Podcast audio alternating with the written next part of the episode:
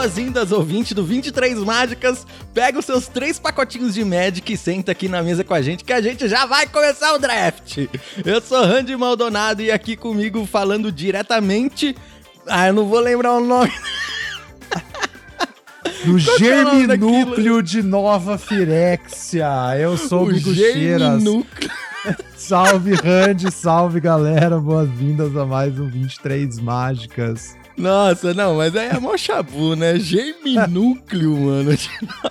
Pra quem não sabe, galera, germinúcleo é onde tá plantada a, a Helmbreaker, né? A árvore invasora de mundos. Agora que a gente viu a conclusão da história aí de Marcha da Máquina. Muito bacana, por sinal. Se você ainda não leu a lore, recomendo. E é isso aí, tamo indo aí invadir o multiverso hoje. É, hoje vou falar um pouco sobre toda essa invasão do multiverso, falar um pouco sobre Shadows em é, Sombras em Innistrad também, né? Já tava misturando inglês com português aqui. Mas antes eu tenho alguns recados aí para você que tá ouvindo a gente. Primeiro eu queria lembrar você de seguir a gente nas redes sociais. Olha só que legal! Entra lá no Twitter e no Instagram, em 23mágicas, você consegue encontrar o nosso perfil, segue a gente que ajuda bastante o nosso trabalho. E você também pode mandar uma cartinha cartinha pra gente através daquela tecnologia arcaica chamada e-mail no 23mágicas@gmail.com. Então manda lá uma cartinha pra gente, você pode mandar críticas, sugestões, ou a sua história, qualquer coisa que você queira mandar lá, a gente vê se a gente consegue ler aqui no programa. Uma coisa interessante também de dizer é que agora o programa, nesse momento, não vai estar sendo editado mais do jeito que era antes, tá? Lógico, tem musiquinha, tem as coisas legais aqui, mas antes eu tava dando mais uma atenção para cortar todos os respiros, cortar deixar o papo mais dinâmico, mas por conta do meu trabalho tá um pouco corrido, essa edição agora do podcast vai ficar um pouquinho mais simples, vai ser ao vivo. Quem sabe faz ao vivo, Migs. Vamos que vamos, é isso aí, vida real entrando no caminho. Tô feliz aí que você tem menos tempo para editar o podcast, porque você tá trabalhando mais e sendo mais bem pago pelo seu trabalho. Para quem não sabe, tá, gente? Randy é editor de podcast. Então, se você quer lançar o seu aí, não hesite em contatar Grande Randy, o brabo. Isso aí, temos preços acessíveis para todos os tipos de projetos. E ah, então agora sim, antes da gente abrir qualquer pacote de alguma coisa, eu quero falar da marcha da máquina, ginástica da máquina. E vamos então de resumo da semana.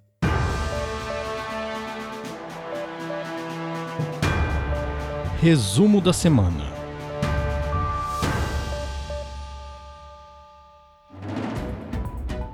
Vamos de resumo da semana, edição Março da Máquina, que curiosamente só será lançada em abril. Mas vamos lá, a gente teve o fim da lore, né? E hoje, estamos gravando isso na quarta-feira, teve aquela primeira live da Wizards mostrando ali as mecânicas da edição, mostrando várias cartas. A gente viu que é umas 30 cartas novas hoje já, né? E aí pensei mais em trazer, assim, algumas cartinhas, uma emblemática de cada mecânica nova, porque já é bastante coisa para considerar. E aí depois, nas próximas semanas, ir falando mais em detalhe. Boa, tem bastante coisa nova bem legal. Inclusive, o novo tipo de carta já foi spoilado, né? A gente vai falar mais sobre isso. E, nossa, eu tô super animado pra Marcha da Máquina. Tô, tô achando muito legal. Apesar de, tenho que fazer uma crítica aqui. Eu acho a identidade visual meio feinha. Eu não gosto daquelas letras escritas Marcha da Máquina. Eu acho muito Avengers aquilo, não sei. Mas de é, resto eu acho legal tudo. eu acho que a ideia talvez é a própria referência mesmo, né? Que, tipo... É isso mesmo, né? Marcha da, Marcha da Máquina, o, o Mark Rosewater até explicou, que é o que eles chamam de uma edição evento, né? Que a primeira foi a Guerra uhum. da Centelha, que foi tipo a culminação de todo aquele arco do Nicol Bolas. Então a gente ficou anos vendo a história desenvolvendo aquele caminho, terminou na Guerra da Centelha. E agora é a segunda vez que fazem isso, que é o arco de Firexia, que meio que de forma mais imediata começou lá em Dominária Unida, mas a gente tá vendo pistas desse arco desde que apareceu o primeiro pretor, acho que foi o Vorinclex em Kaldheim, né? E até antes disso, que aí a história pega, pega a história da Elspeth, que ela tá faz muito tempo, também a história de Zalfir do Teferi, que é uma história tipo de 20 anos. Então, acho que foi... E a própria história dos Firexianos, que apareceram pela primeira vez no Magic em 94, né? Então resolveram aí um arco narrativo de tipo múltiplas pontas e 30 anos de história do jogo. Então é, é aquela edição épica mesmo, é a ideia, e acho que até por isso a referência do logo meio Avengers, assim, porque é, a ideia é vender a Marcha da Máquina como uma bagulho brabo, né? É o, é, o, é o épico final de uma saga e tal. É, eu, eu falta ler o último pedacinho do último capítulo da, capítulo da lore. A gente não vai falar muito aqui, mas realmente assim, tá animal. Você deve encontrar aí, você que tá ouvindo, tanto em inglês como se você pesquisar bem, você encontra algumas traduções aí feitas por fãs na internet. Mas, Migs, vamos lá, vamos para as cartas e para as mecânicas da nova edição. Aham. Uhum. Vamos começar pela própria próprio card battle, né, que você falou, que eu acho que essa é a parada mais interessante. Pela primeira vez em, sei lá, 15 anos, a gente tem um tipo novo de permanente no jogo, né?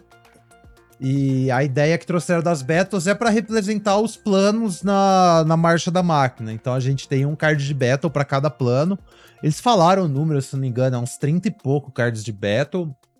Caraca, é, então, assim, é muita coisa, hein? É muita coisa, sim. Então, tantos planos mais comuns que a gente vê sempre, né? Tipo Innistrad, Ravnica, etc. Quanto pegaram vários planos obscuros da história do Magic também para trazer nisso. Então a gente tem a batalha de. Acho que. Eu, eu fugiu o nome agora, acho que é Tovoldor, uma coisa assim, ou Tovoldar. Desculpa aí, galera, mas é o plano da Caia, que a gente nunca esteve lá, por exemplo. A gente só, só conhece pela história da Caia. Pegaram um plano também, que aí me fugiu o nome completamente, que pegaram do livreto de, do livreto de regras do Magic original em Alpha, saca? Que o próprio Nossa. Richard Garfield escreveu. Então, assim, a ideia é pegar todas as referências mesmo da, da história do Magic e juntaram tudo numa edição só. E bem, bem da hora. Então, assim, uma carta exemplo, né? Vamos começar, invasão de dominária. Então, assim, todas as cartas Battle, elas são cartas que transformam, né? São cartas que têm dois lados. E pelo menos essas primeiras battles, assim, elas são. Elas têm um frame horizontal, é um bagulho bem diferente. Uma coisa que a gente nunca vê, assim, né? Todas as cartas elas viram. No caso, a battle ela não vira. Então vou ler para vocês. A invasão de Dominária. Ela é uma batalha, tem o subtipo cerco, siege. Os designers já falaram que posteriormente vão ter outros outros subtipos de battles que aí presumivelmente vão virar, vão funcionar de forma diferente, né? Mas a uhum. regra do a regra do cerco é, conforme o cerco entra, você escolhe um oponente para protegê-lo. Você e outros podem atacá-lo, no caso o cerco. Quando ele for derrotado, exilha, então conjure o transformado. E o cerco tem uma, um número 5 ali no canto, que é o número de marcadores de defesa. E o cerco também tem uma habilidade. Quando o cerco entra, quando invasão de dominária entra no campo de batalha, você ganha 4 de vida e compra um card. Então, como é que vai funcionar aqui no jogo? Tá eu jogando com o Hand. Aí eu, aí eu faço 3 mana, faço invasão de dominária. Como eu só tenho um oponente, eu vou escolher o Hand para proteger o, esse cerco. Aí, aí fica comigo. Aí, é, eu, eu, o que eu entendi é que ele fica em jogo sob seu controle, mas é como uhum. se ele fosse uma aura, no caso. Tipo assim, se eu boto uma aura numa criatura sua, eu ainda tô controlando essa aura, mesmo que ela apareça Exatamente. do outro lado do campo, né? Então o que eu entendi é que a batalha ela meio que fica do seu lado do campo, mesmo sendo minha, porque você foi quem eu escolhi para proteger ela. No caso, eu não tive escolha, né? Mas enfim.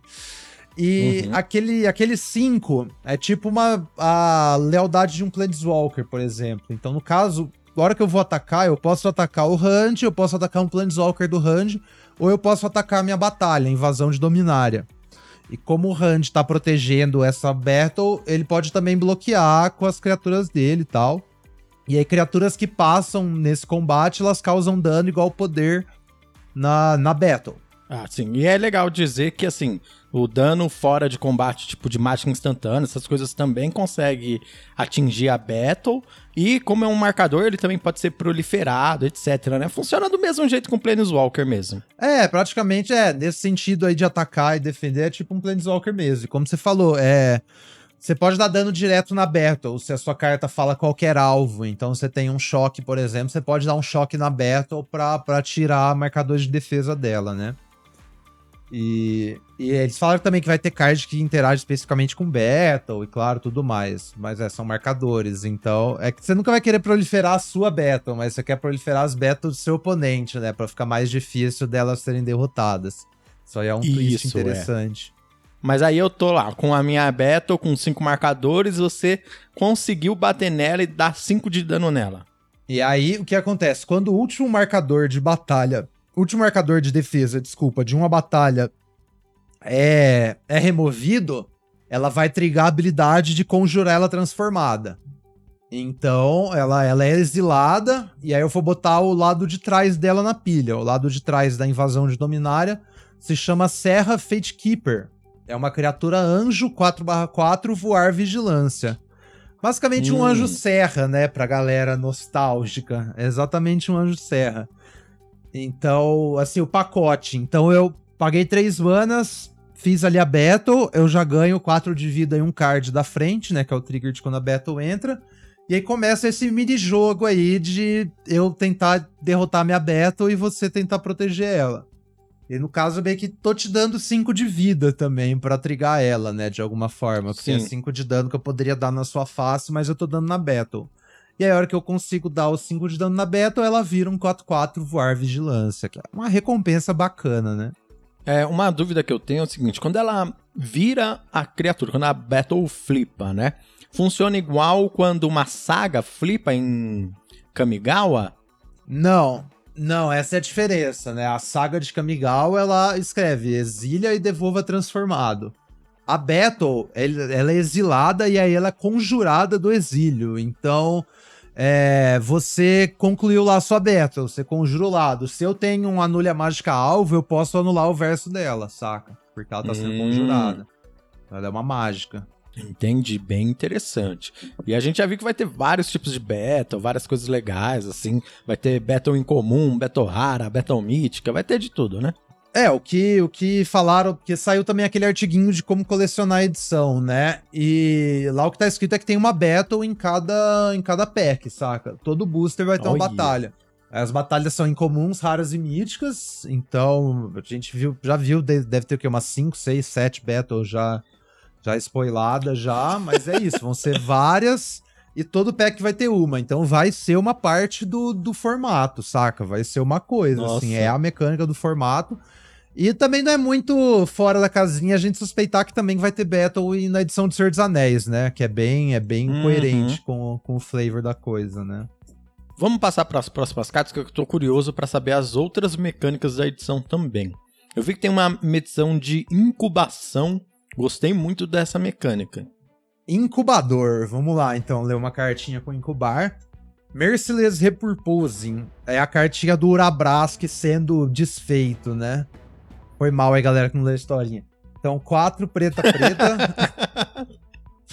quatro mana, preta preta, seis mana no total. É uma instantânea incomum. Você exila a criatura alvo e aí você faz Incubate 3. Eu não sei qual é a tradução ainda. Então, Incubate é você cria uma ficha de incubador, que é um artefato, com três marcadores mais um mais um nela, e ela tem a habilidade paga dois, transforme esse artefato. E aí ela vira um Phyrexian criatura artefato 00. Então é tipo assim. É, você ganha meio que uma ficha que vira uma criatura, né? Ela é tipo uma clue, tipo uma food nesse sentido, que você paga algum mana ali e ganha uma coisa, né? E no caso ela vira uma criatura. Aí o tamanho da criatura é variável de acordo com o incubate. A gente tem carta com incubate 3, incubate 2. Deve ter incubate maior ou até menor. Talvez, né? Interessante isso, né? Porque é, essas mecânicas de clue tal, elas dão, né, uma recompensa ali pra, pra aquela mecânicazinha de pagar e sacrificar a ficha. Mas eu acho que colocar uma criatura em jogo, pensando em limitado, talvez seja a mais forte que a gente já viu, assim. Ou a mais. Não, não forte, mas a mais importante pro limitado, não sei. É, você não tá gastando mana para não afetar a mesa, né? O Incubate sempre tá, sempre tá rolando aí uma, tá crescendo seu board, né? Essa é a coisa. Então todas as cartas com Incubate já vêm com mais criaturas, tipo, prontas para você para você chamar quando precisar, saca? Isso eu achei bem legal também. E é por isso também que às vezes o custo é tão alto, né? Essa carta mesmo são seis manas para exilar uma criatura e, na verdade, 8 manas pra exilar uma criatura e criar um 3-3, né? Se você usar todas as manas ali pra já é. utilizar um Incubate. É, dá pra pensar de uma outra forma, né? Lembra do Rise of X dos District Saver, né? Que era 6 mana e você dava um Learn. Isso Sim. aqui é tipo aquilo, 6 mana, você exila uma criatura, só que o seu Learn sempre vai ser um 2 mana 3-3, saca? Verdade. Só pra esse lado, que é uma carta tipo acima da curva, né? Um 2 mana 3-3. E aí fora também que tem as sinergias com o Incubate, né? A gente tem cartas hum. que tipo hum. flipam incubar sem você pagar o custo. A gente tem coisa que tem, tipo, quando uma criatura transforma e o version Firex, ela ganha um bônus, então vai ter coisas nesse sentido também. Tem, deve ter algum arquétipo no draft que, o, que é onde tem mais, mais incubate, tem tipo um tribal de incubate, né? Mas a habilidade tá, tá espalhada em todas as cores. É, alguma coisa de copiar ficha, alguma coisa nesse sentido, né? Sim. A próxima mecânica que foi spoilada é uma mecânica que não tem tradução ainda, né? Mas é backup. Talvez seja traduzido como algum tipo de ajuda, é, reforços, alguma coisa assim, né? Algo assim, algo assim. É engraçado você falou reforços que tem duas mecânicas diferentes que foram traduzidas como reforçar em português, né? Que Nossa, é o é Kicker é e o Reinforce. você me lembrou disso. Uhum. Mas, enfim, a, a, cartinha aqui que a gente selecionou, eu só vi acho que raras com essa, pelo menos até a hora que a gente selecionou as cartas a Boombringer Valkyrie. Então ela é 3 mana, branca branca, total de 5. Ela é um anjo guerreiro 4/4 rara e tem backup 1. Aí backup é quando essa criatura entra no campo de batalha, você coloca um marcador mais um mais um na criatura alvo. Se essa criatura for outra criatura, ela ganha as seguintes habilidades até o final do turno. As seguintes no sentido de o que está escrito na carta embaixo do backup, né? Aí essa uhum. aqui ela tem voar, iniciativa e lifelink. Então, modalidade nessas cartas, né? Você pode tanto fazer ela 5 mana, 5 5, voar, iniciativa, lifelink. Só que aí tem uma tensão também. Se eu já tenho uma criatura em jogo, né? Então, turno 5, eu joguei um drop 4 no turno passado. Eu posso jogar a Boombringer, botar o marcador de backup na minha, no meu drop 4 e aí essa criatura vai ganhar voar, iniciativa e lifelink até o final do turno, saca? Ganhar um ataque e tal. E eu achei muito legal esse textinho é, na habilidade de, falando, de falar assim, ó, a criatura ganha todas as habilidades que estão abaixo, né? Depois dessa. Então você consegue até criar cartas no futuro com habilidades em cima de backup e conseguir fazer essa modulação, né? Achei é, isso genial. Sim, eles até falaram que tem, tem cartas que, que tem habilidades em cima. Os, o Maru e o. o outro ah, falaram. Eu não vi a live, eu não, é, eu não vi, só vi os tudo. artigos e tal. Mas eles falaram, por exemplo, tem uma criatura com flash e backup, saca? E aí hum. o flash tá em cima do backup, porque não faz sentido você dar flash pra uma criatura que já tá em jogo, né? Assim Sim. como tem uma criatura de Jumpstart que tem, acho que é Resclar Montanha, e também tá em cima do backup, que é outra coisa que não faz sentido você dar pra uma criatura que já tá em jogo, né? Mas é bem isso, assim. Então, é uma cartinha bacana, aquele negócio, cartas com escolhas, né? Você pode fazer ela Sim. menor para ganhar um benefício agora, ou você faz a criatura maior, isso tem uma tensão bem, bem interessante. Essas são as mecânicas novas, né? A gente teve algum spoiler de outras mecânicas que vão ter na edição? O que eu vi que eu não tinha reparado na hora, que depois eu vi que tem bastante, é Convoke também. É. Hum. Então, Convoke é uma habilidade que tá voltando. A gente já viu, acho que na Ravnica original. Em guildas de Ravnica também. E, uhum. E Convoke, então, é uma habilidade. A Stoke the Flames. Deixa eu abrir a carta aqui, que é uma carta fantástica, que é um reprint. E aí depois que eu reparei que tem várias cartas com Convoke vindo, então é um tema da edição, mas eles não botaram no artigo de novas mecânicas, porque, bom, não é uma mecânica nova, né? Então, Stoke the Flames é uma instantânea, duas vermelha-vermelha, incomum. Ela causa 4 de dano a qualquer alvo. E ela tem Convoke. Convoke é, suas criaturas podem ajudar a conjurar essa mágica. Cada criatura que você vira enquanto estiver conjurando essa mágica paga por uma mana incolor ou um mana da cor daquela criatura. Então, estou Flaves, eu pago 4 para dar 4. Eu posso pagar 3 virar uma criatura. Pagar 2 uhum. virar duas criaturas. Se eu tiver criaturas vermelhas, elas podem pagar o custo vermelho também. Então eu tenho 4 fichas ali. Eu posso virar as 4 e meio castar o Stoke the Flames de graça, né? bem interessante e também vai conversar um pouco com essa quantidade de fichas aí que vai ter na edição, né? Com Incubate, parece que vai ter outros tipos de ficha aí. Eu vi que talvez tenha um tema de, de cavaleiros, né? Porque Zalfir, que é o plano do Teferi, tem essa coisa de cavaleiros, né? Sim, eu vi mencionado isso aí também, que, que Azorius, né, azul e branco, é um arquétipo tribal de cavaleiros. E para referências ao Fer, exatamente. Tem algum outro arquétipo que é um tribal de Firexia, né? Eu não consegui entender qual que é, mas eu também Qual que são as cores, né? É, mas também foi, foi mencionado, achei da hora. Tribal de Firexia. Que é uma coisa que apesar de Wone sem Firexia, não dava pra fazer tribal de Firexia, porque todas as criaturas eram Firexia. Todos os decks já são tribal de Firexia. É, exatamente. Bem, alguma notícia a mais dessa live, Mings?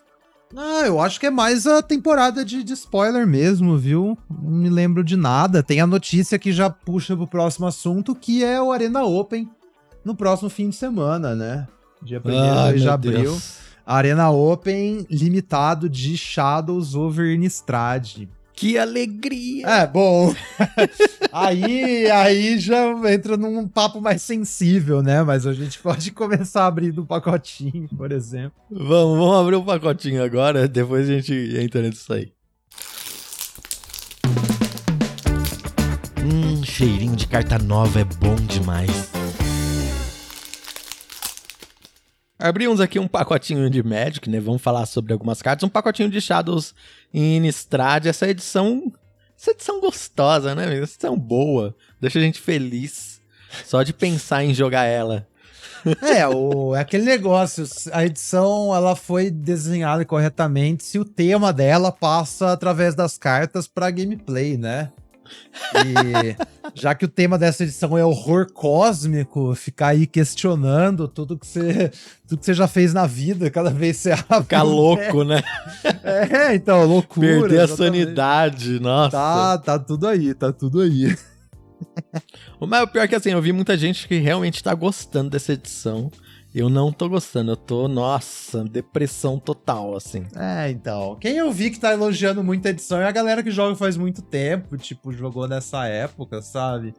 E ao mesmo tempo eu vi gente que nem tá, tá se importando, assim, galera, tipo, tá é, verdade. até agora, sabe? Então, sei lá, acho uhum. que não uhum. Mas enfim. Mas de todo jeito, vamos abrir um pacotinho aqui, porque deve ter alguém aí que tá ouvindo a gente que vai querer jogar o Arena Open e quer as nossas opiniões aqui sobre essas cartas. Eu vou falar de três em três as cartas. Aí depois eu. É, enfim, vou, vou fazendo aqui, ó. Primeira carta nossa, Malevolência Emprestada, uma mana preta mágica instantânea, com escalar duas incolores. E a criatura alvo recebe mais mais um, ou a criatura alvo recebe menos um, menos um. Aquela magiquinha preta lá aquela trickzinha. Próxima mágica é o confrontar, confrontar o desconhecido, uma mana verde, mágica instantânea, que investiga e depois a criatura alvo ganha mais um mais um para cada pista que você controla. Mais uma trick. E uma criatura aqui, ó, o Bruto do Laboratório. Essa cartinha aqui é 3 manas incolores e um azul, um 3-3 zumbi horror, que quando entra no campo de batalha, você tritura quatro cartas. E aí, quais são os pensamentos sobre essas cartas? É interessante que esse bruto aqui, nessa semana que a gente tá tendo total flashback, ele é até um pouquinho mais interessante, né? Não sei. É, exatamente. Esse ponto que eu ia começar, com o Bruto, tipo, melhorando bastante nessa semana. Aí provavelmente nas outras semanas vai voltar a ser aquela comum filler horrorosa, né?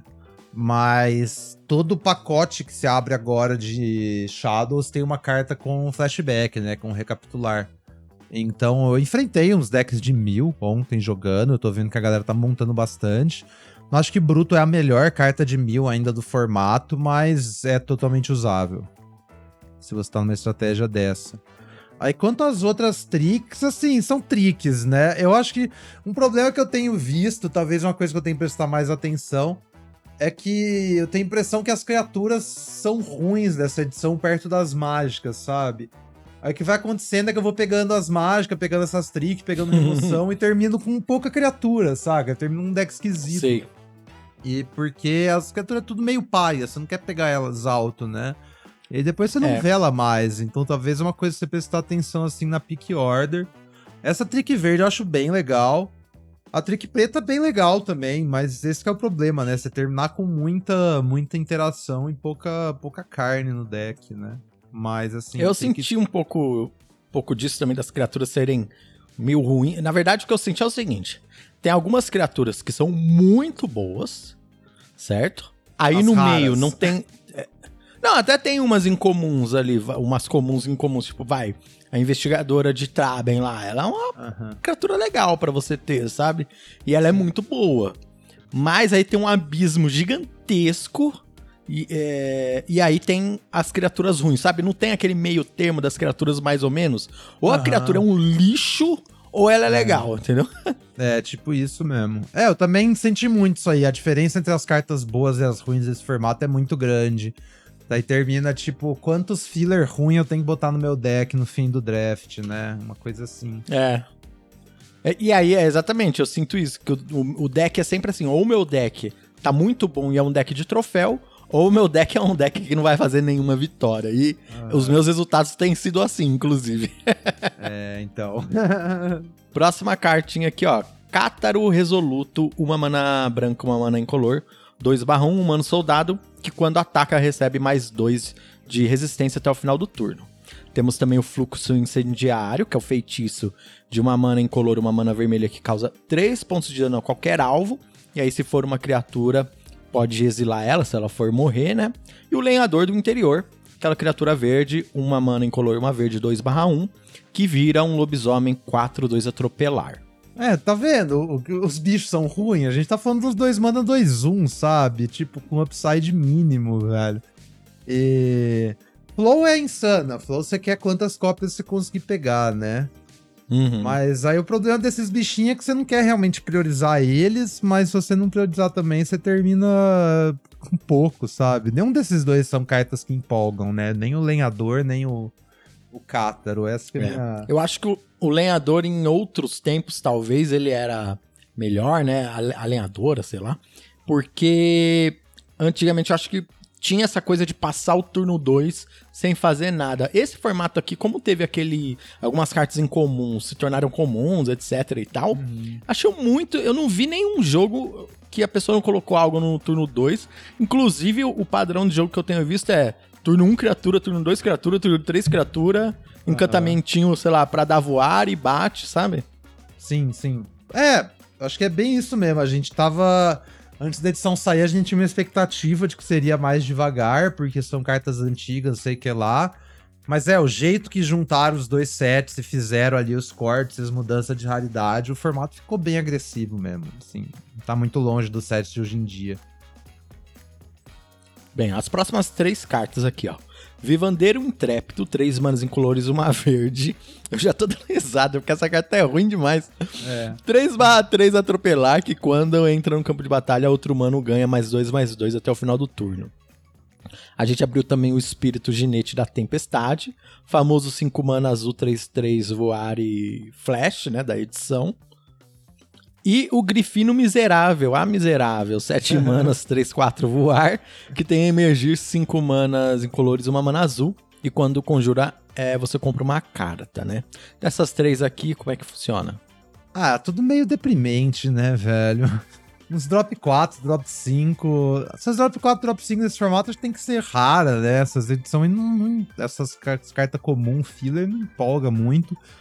E o Grifino também acho que perdeu muito. Tipo, parecia uma carta razoável. Mas a fita é que o formato é tão agressivo que você meio que sacrificar uma criatura sua para fazer um grifino, se você toma uma interação no grifino, você cai muito para trás, né?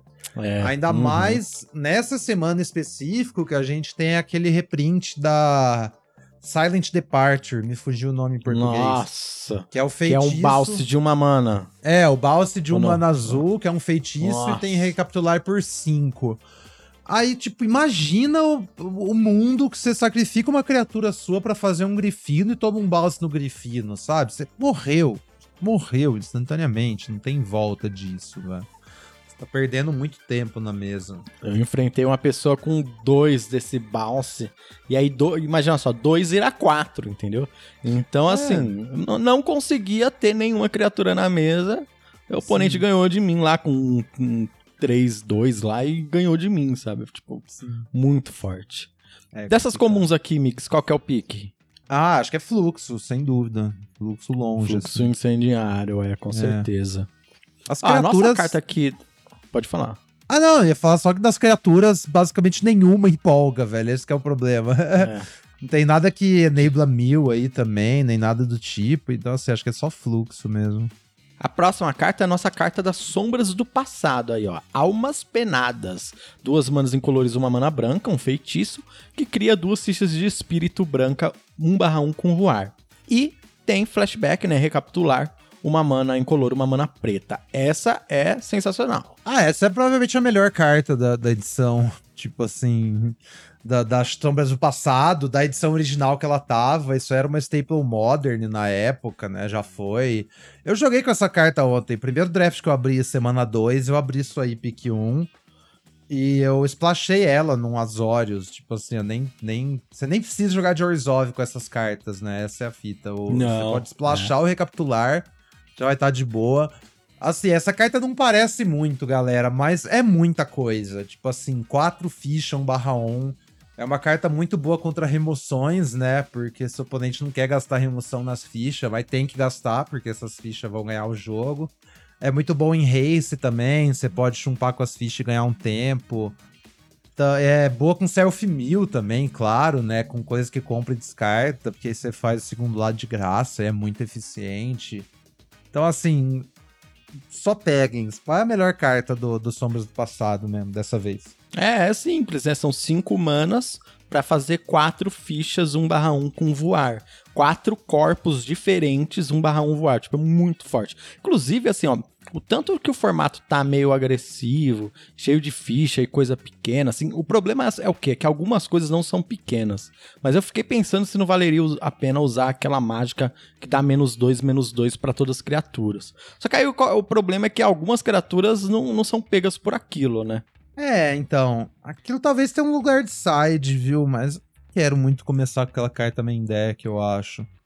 Que é meio que rápido, assim, começa a cair as coisas grandes, né? Todos os decks têm as coisas É. as coisa grandes no formato, e os que não tem as coisas grandes tem umas aura, tem uns equipes que, que deixa maior. Imagina, tipo, você tá ficando com aquela carta com plano de castar ela e limpar a mesa, e seu oponente faz Travel Preparations um turno antes de você castar aquilo, Nossa. sabe?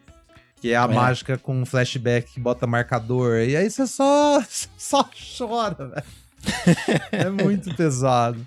Vamos ver se a gente abriu alguma coisa grande aqui nas incomuns. Ó. A gente abriu Detetive Arrojado, uma mana incolor e uma mana azul 2/1. Quando você sacrifica uma pista, você transforma. Vira um 3-2 com destreza, que toda vez que causa dano, você investiga. Ah, Acho que também abrimos a... Pode falar. Ah, não, não, eu esqueci que você ia falar todas, pode. Falar todos. No- novo formato, novo formato aqui Aham. de leitura pra ficar um pouco mais dinâmico. Agora aqui, a Vampira Furilâmina. Uma mana incolor, uma mana vermelha, 1/2 atropelar. No início do combate, você pode descartar um ca- uma carta, né? E aí ela ganha mais 3, mais 0. Um Enabler de Madness. E também pisotear, que é a Signpost Boros. Uma mana vermelha, uma mana branca, mágica instantânea. Des- destrói a criatura bloqueadora alvo. E a criatura, as, as criaturas, né, que foram bloqueadas por aquela criatura, ganham atropelar até o final do turno. Uma remoção interessante. Essas são as nossas três incomuns. É, eu ia começar com o bicho azul ali, o detetive. Acho que eu nunca vi essa carta em jogo até agora, no formato. Eu não botei Uhum. num deck, não vi meus oponentes castando. A vampira é uma ótima carta de, de Madness, né? Apesar de sempre descartar no, no mesmo, mesmo momento, antes do combate, você perde o elemento surpresa ali da loucura, só que bater 4 com atropelar é muita coisa. E aí, pisotear é uma carta bacana. O problema acho que é mais ah, o contexto, né? O que a gente tava falando semana passada. O problema É. é mais a falta de um deck Boros, mas a carta, assim, excelente. Ótima remoção. É, você tem que conseguir montar esse Boros, né? Quando você consegue, ele é bem forte, sim. Principalmente se a mesa passar pra você um, um ou dois pisotear, porque acaba roletando, porque muitas poucas pessoas acabam entrando, né? Ne- Nessas fics aqui, qual que seria o seu pique? O meu também seria Almas Penadas, eu acho que você também iria ali, né? Almas penadas, de longe. Se não tivesse almas penadas no pack, eu acho que ainda pegaria o fluxo incendiário, viu? Acima das incomuns. Acho que é um pouco Também mais flexível. pegaria o fluxo incendiário. Remoção é muito importante. É, acho que assim, se você tá no Rakdos, talvez a Vampira é um pouco melhor que o Fluxo, mas o Fluxo vai jogar em todos os outros decks vermelhos, né? Enquanto que a Vampira é meio que é uma carta dourada Rakdos, você não quer ela nos outros decks. E a nossa rara aqui, ó, foi a Abadia de Oeste Vale, um terreno que adiciona uma mana incolor. Aí pode pagar 5 e virar, você perde um ponto de vida e cria um- uma ficha 1, um humano clérigo branca e preta. Ou, e também pode pagar 5 e virar, sacrificar 5 criaturas e se transforma num príncipe profano, um demonião aqui que eu não vou falar o nome, voar, vínculo com a vida indestrutível e ímpeto 9/7. Eu joguei com essa carta, viu? E aí, você flipou? Não, impossível flipar. Eu flipei uma vez, velho. Eu botei isso aí num deck. E ela foi exatamente que me ganhou o jogo, assim, curiosamente. Porque tava sim, hein? naquele. Tava naquele board stall, né? Eu não conseguia atacar, meu oponente não conseguia atacar. Eu comprei ela do topo e já, já transformei na hora e dei o dano que faltava. Foi bem legal.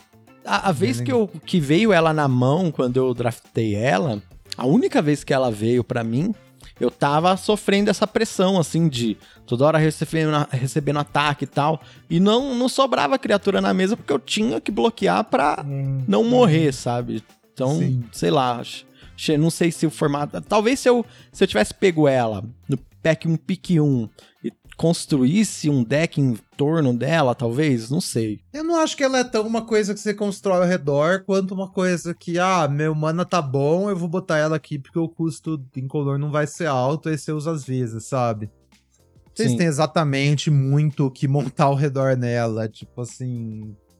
Travar Ah, a mesa. ter um sei lá. deck. É, ter um deck um pouquinho mais defensivo. com uma qualidade defensiva melhor, não sei. É, se for uma coisa assim, mas.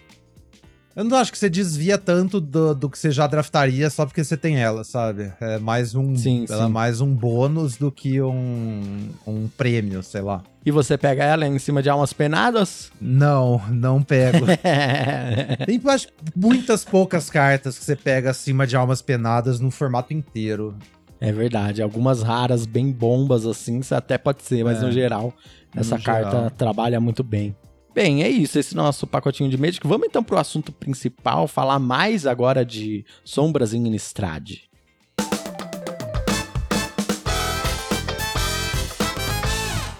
Então, Sombras, como a gente sabe, trocou a, a planilha, né? A gente tá agora com flashback. Eu não vi muitos dados mais recentes do Seventeen Lands. Eu acho que. Eu não sei se a, se a amostragem já tá. Como é que fala? Já tá grande o bastante, né? Que a edição saiu na segunda-feira. Trocaram a planilha. Os dados da primeira semana indicam bem claramente, assim, quatro decks que estão bem à frente dos outros, né? Que são, Uhum. não coincidentemente, os decks de tipo de criatura: humanos, vampiros, é, lobisomens e espíritos. Esses quatro decks estavam muito à frente. E aí tinha no meio os outros cinco decks de cores inimigas. E aí, muito abaixo de todos os outros decks, estava Dimir. Dimir, assim, mesmo com o suporte tribal, não, não fez nada. Não fez nada. Nossa. Aí até eu vi uma galera considerando que meio que a quinta tribo do formato, no caso. Tribo é uma palavra ruim, velho. Deixa eu achar. A quinta, a quinta tipo de criatura do formato era o delírio, né? Que eu não sei se Hum, você é viu. verdade. Tem um vídeo que saiu do Rafael Levi, que é Hall da Fama e tal. Que ele montou, ele mandou um videozinho no YouTube falando da estratégia dele de draftar o formato, né? Que é ao redor de quatro cartas comuns verdes. Que essas cartas são a Dríade, de toque mortífero, um mano 1, que quando você tem delírio ela vira 3-3. Então vamos ver se eu consigo, se eu consigo adivinhar, porque eu não vi. Vamos ver. Ah, sim, fala, O- fala, quais são as quatro. Obsessive Skinner. Aham, sim, essa é a segunda. Eu já sei que é delírio, né? Então, a Dríade É, Obsessive Skinner. O Specific Skinner é o que Ah. bota marcador, tá, galera? O que bota marcador todo Isso. turno se você tiver delírio. Ah, eu acho que também confrontar o passado, que é a Kitriga Delírio. Sim, dois Você tem. mana instantânea, você mila três e pega um- uma criatura ao terreno do cemitério e põe na mão. E qual é e a quarta? talvez mais uma verde. Peraí, peraí, que eu vou pensar aqui. Ah, deve ser, sabe qual? Acho que talvez Mordida Rábica, que é uma remoção. Exatamente. Ah, você é louco, eu sou muito bom. Bravo demais. eu não vi o vídeo, hein? Não vi o vídeo. Uh, não, é esse pacote, porque a mordida é um feitiço, né? O... A instantânea que joga coisas no cemitério, presumivelmente vai jogar um terreno. Então já tem feitiço, instantânea, terreno e criatura. Você já ligou o delírio só nesse pacote aí de quatro comuns. E a uhum. estratégia uhum. do a estratégia do Rough Leve que ele fala é meio que pegar essas comuns acima de quase tudo, sabe? Porque aí não importa qual outra cor que tiver aberta, você vai terminar com um deck de delírio coerente a partir desse pacote de cartas comuns, saca? E o mais maluco é que elas têm uma alça relativamente até alta. Uh, pelo que eu vi no Seventeen Lands, assim. Uh, não, não é super alta, mas vai 5, quatro ali, dependendo da carta, sabe? Tipo, não é um P1, P1 da galera. É, mas é que tá, se for comparar com, os, com as cartas, tipo, os payoffs de vampiro, ou de espíritos, ou de humanos são pego antes, né? É um segundo caminho ali mais fácil pra você trilhar, saca? Eu, eu tive muito sucesso com os decks assim, viu? Inclusive, eu, eu tava até indo nesse caminho assim de, pô, mano, sempre que eu forço isso aqui, tá dando um pouquinho melhor. É, os últimos drafts que eu fiz foi todo nesse sentido, assim. E, e esse, essa estratégia casa bem com a questão do flashback que a gente tem agora, né? Então, hum. você considerar que tem almas penadas no formato, tem Travel Preparation, que é uma outra carta que você pode usar nesse espaço, saca? Que, assim, cartas com flashback você quer milar naturalmente porque dá valor. E tem também a outra grande carta do formato que é Spider Spawning para quem não manja, é, é uma incomum também do Shadows of the Past, uma carta famosíssima na época, que ela era assim um deck por si só, que tinha um deck muito maluco de você milar o deck inteiro e papapá. Agora ela não é mais tanto essa enabler de deck maluco, ela é só uma carta de valor, mas então o que ela faz? É um feitiço por 5 mana, é 4 e uma verde. Para cada criatura no seu cemitério, você cria uma ficha de aranha 1/2 com alcance. E ela tem recapitular por 6 e uma preta, então por 7 mana. Então, qual que é a ideia? Você vai pegar esse pacote aí de Delirium, você vai botar um monte de criatura no seu deck, mais coisa que Mila. Você vai jogar trocando as criaturas, né? E aí, a hora que, tipo, meio que acaba o seu gás, você faz Spider Spawning pra 5, 6, 7 fichas. E aí é muito difícil o oponente atacar pra cima de você, depois você fez 7 aranhas. Porque, digamos, você tem um bicho 5-5 aí na mesa. Eu faço 7 aranha. Você vai atacar. Se eu botar todas as minhas aranhas na frente do seu 5-5, você só meio que matou duas aranhas minhas, saca? Então, é, por causa da então, resistência, dois. Por causa da resistência, é. Mesmo elas não sendo assim muito grandes, elas são terríveis se atacar através delas. Porque qualquer criatura sua vai trocar assim muito para baixo com essas aranhas. Um 3-3 troca por uma aranha, saca? E, e aí, essa então... mágica tem flashback, nossa. E ela tem flashback, então, exatamente. Você pode só milar ela por valor, castar ela depois, ou você faz ela e faz ela de novo. Ou se for muito fundo, tem um mundo que você faz ela e você milou o deck inteiro, pega o Epitaph Golem e fica só fazendo ela todo turno.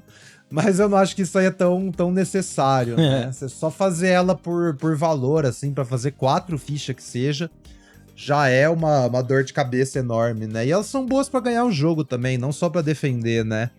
Se eu faço Mas seis fichas, depois seis fichas, eu vou ganhar, porque eu tenho 12 de poder. Você não consegue bloquear isso. É só tipo, bater tudo duas vezes acabou. Exatamente. Mas achei interessante essa estratégia aí da. Como é o nome da pessoa que você falou? Levi? Rafael Levi. Isso. Perfeito. E, mas só que eu fico me perguntando se, se vai ser uma estratégia válida pro Arena Open. Eu acho que não, né? Porque todo mundo é, vai estar tá ligado já... nisso, né? Sim, a galera já tá ligadíssima no flashback, né? Aí fica, fica aí uns dias para fazer a lição de casa, tentar achar quais são os outros decks e como montar os decks mais mais escondidos, né? Tipo Izete, por exemplo. Talvez eu esteja só preguiçoso mesmo, viu, amigos, com esse formato, uhum. porque eu não consegui me debruçar assim e pensar, pô, são esses decks que estão bons, será que eu consigo montar uma estratégia para ganhar deles? Sei lá, eu já eu entrei em depressão muito rápido e falei, ah, só tem quatro arquétipos fortes no formato, os quatro são agro e sei lá, sabe? Aham. Uhum. É, eu também confesso que eu também não animei muito não, mas mas é, paciência, sabe? Eu acho que com essas cartas de flashback dá pra tentar umas coisas novas. Eu tô, tipo, eu preciso me esforçar um pouquinho mais.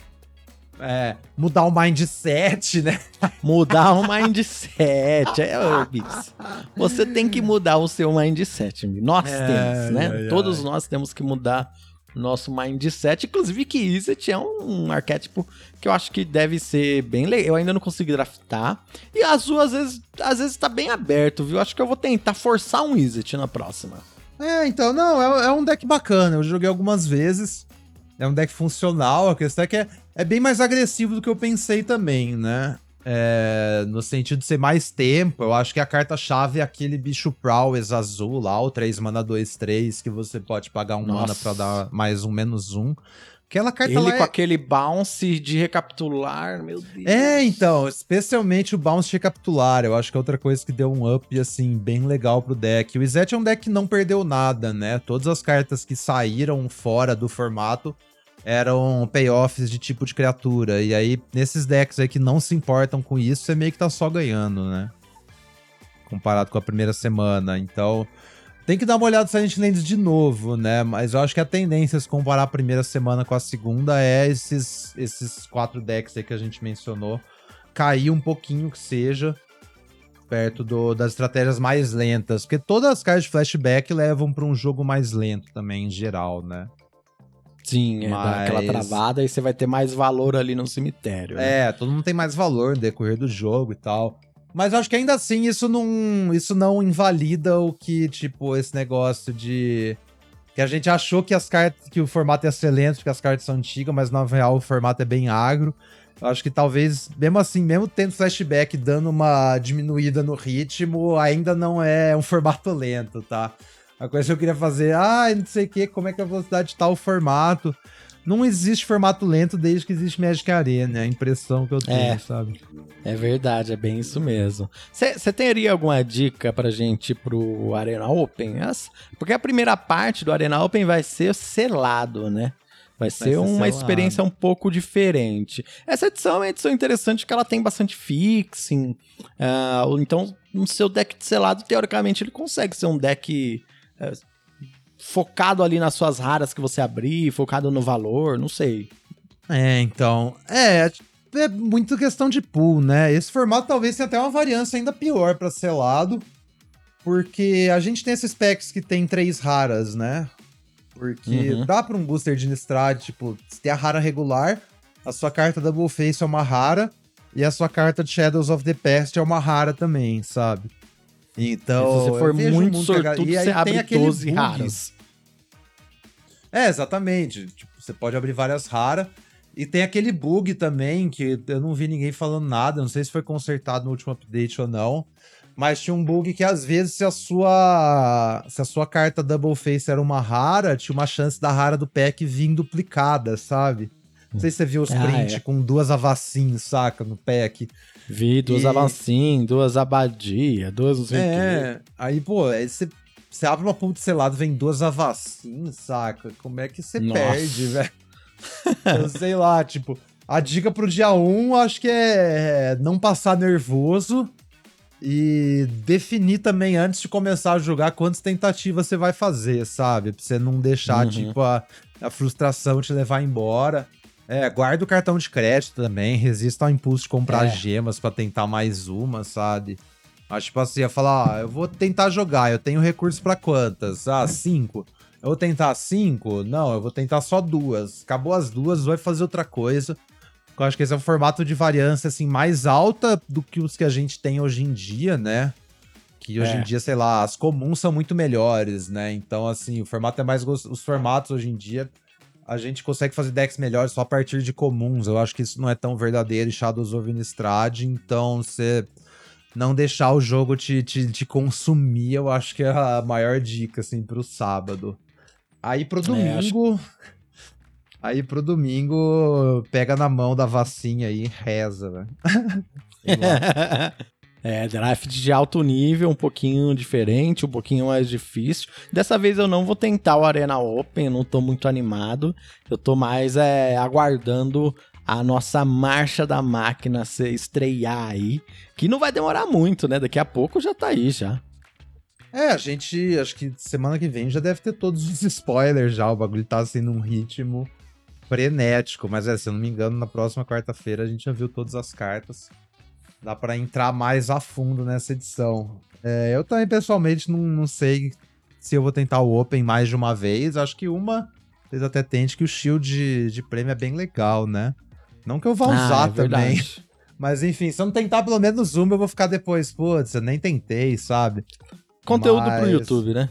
É, exatamente. Mas eu também não tô assim, super preocupação de, de me esforçar e levar a sério esse formato, não, porque não, não pegou tanto comigo e tá tudo bem também, sabe? A graça do Magic é que tem um milhão de formatos saindo por ano. Se você não gostou de algum, logo depois já vai ter outro, não tem problema. Ah, é isso aí, tá super certo. O importante é se divertir. E aí, falando, já que a gente comentou no YouTube, eu acabei de esquecendo. Você que tá ouvindo aí, segue a gente no YouTube, hein? Eu Countero e Migo Cheiras. Você encontra a gente no YouTube. Migo Cheiras também tá na Twitch, né? Fazendo lives lá praticamente quase todo dia, né, Mix? É, todo dia que dá a gente tá lá. Mas é isso aí. e eu acho que é isso, né? É isso, galera. É isso, um pouquinho mais. Hoje não se estendemos tanto, né? Qualquer dúvida, questão, não deixe de mandar aí no 23mágicas.gmail.com. Dá um toque pra nós. Obrigado, amigos, pelo dia de hoje. Eu que agradeço, HUD. Valeu, galera que acompanhou. Até o próximo 23 Mágicas.